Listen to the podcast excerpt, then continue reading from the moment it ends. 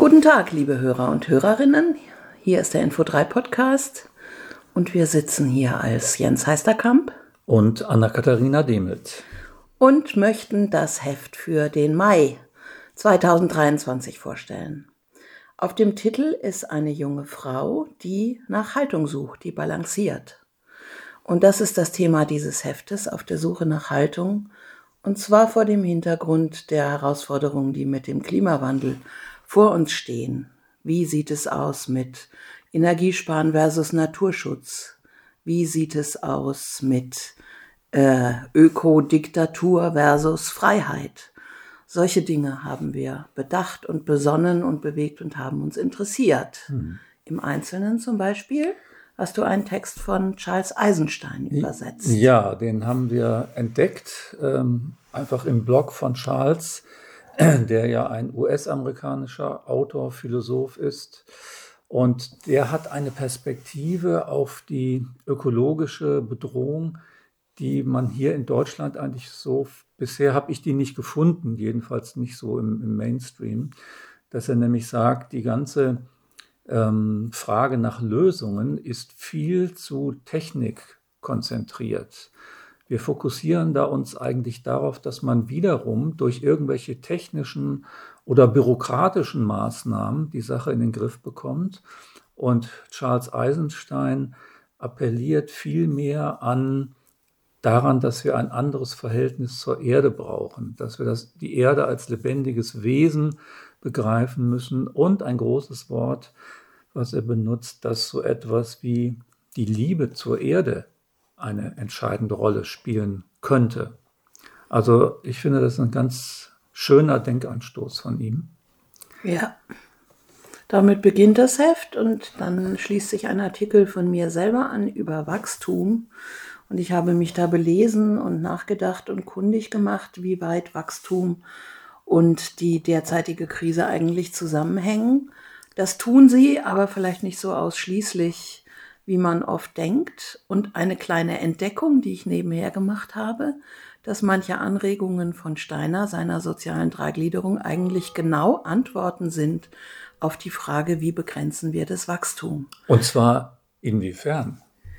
Ja, dass man ähm, die Kapital, die Gewinne, die gemacht werden mhm. und die Kapitalströme werden und nach Reinvestition suchen, mhm. dass man die eben insofern ähm, ein wenig austrocknet, dass man Gewinne umleitet in die Förderung von Wissenschaft und mhm. Kunst und Kultur mhm. und Bildung mhm. und dadurch dann auch eine äh, industrieunabhängige äh, Forschung hätte ja. und auch industrieunabhängige Innovationen, die ja wiederum dann das Wachstum eigentlich von innen her mhm. auch befördern. Insofern ist es eine ambivalente Sache. Ja.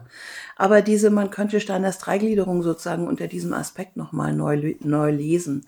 Ja, um es vielleicht für die nicht damit vertrauten Leserinnen und Leser so in meinen Worten nochmal vielleicht zu sagen, das würde heißen, dass die Probleme, die mit der wachstumsorientierten Ökonomie zusammenhängen, nicht von irgendwelchen Zielen kommen, dass man das so wollte, sondern weil wir ein bestimmtes Geldsystem haben, geht es im Moment gar nicht anders oder geht es eben genau diesen Weg mit all seinen Schäden, die wir so nicht wollen.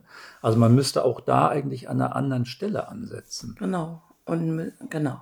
Hm. Ja. Vielleicht dazu ein andermal mehr. Ja, sehr gut. Dann, Was haben wir noch? Wir haben noch einen Text über Vandana Shiva, den du geschrieben hast. Stimmt. Vandana Shiva, da ist von ihr vor kurzem oder über sie ein Dokumentarfilm auch in den Kinos gewesen. Und das war für diverse Beobachter ein Anlass, ähm, Vandana Shiva zur, zur Zielschreibe von Kritik zu machen. Und das ist teilweise sehr unsachlich, was da passiert ist. Man wirft ihr verschwörungstheoretische Neigungen zu und so weiter. Und das habe ich mir mal näher angeschaut. Und da geht es darum, dass sie vor allem den Einsatz von Gentechnik basierter Landwirtschaft in den Schwellenländern, sie ist ja selber stammt ja aus Indien und kennt das von daher sehr gut, dass sie das kritisiert. Und dahinter stecken große äh, Stiftungen, Investoren wie Bill Gates. Und wenn man den in Deutschland kritisiert, ist sowieso schon äh, für viele, äh, da, da, hört man gar nicht mehr richtig hin, weil das ist so, ja, ist so eine eigene Geschichte dahinter. Also ich habe mir das näher angeschaut und finde die Kritik an Vandana Shiva eigentlich so, wie sie geäußert worden ist, unberechtigt und ich habe versucht, da so die, die größeren Trends mal rauszusortieren. Ja, und dann haben wir noch vieles andere. Und eine Sache möchte ich dann noch nennen. Aus dem hinteren Teil hat unsere Kollegin René Herrnkind sich mit den hm. Eigentumsformen bei Völkel beschäftigt die eine Stiftung gegründet haben und dadurch das Unternehmen aus dem Privatbesitz rausgeholt haben. Eine Form von Verantwortungseigentum, auch wenn sie das nicht so nennen. Aber die befördern sozusagen eine Systemänderung, in dem nicht mit Kapital noch mehr Kapital verdient werden kann. Mhm. Also passt das ja eigentlich ganz passt, gut. Genau, zu dem, was ist ein Beispiel dafür. Hast, ne? ja. ja. ja. Sehr schön. Das ist unser Heft. Wir wünschen Ihnen viel Spaß und vor allen Dingen Anregungen zum selber Weiterdenken und Haltung finden im Mai. Dankeschön und wer es noch nicht kennt, auf www.info3.de kann man es auch bestellen. Tschüss. Tschüss.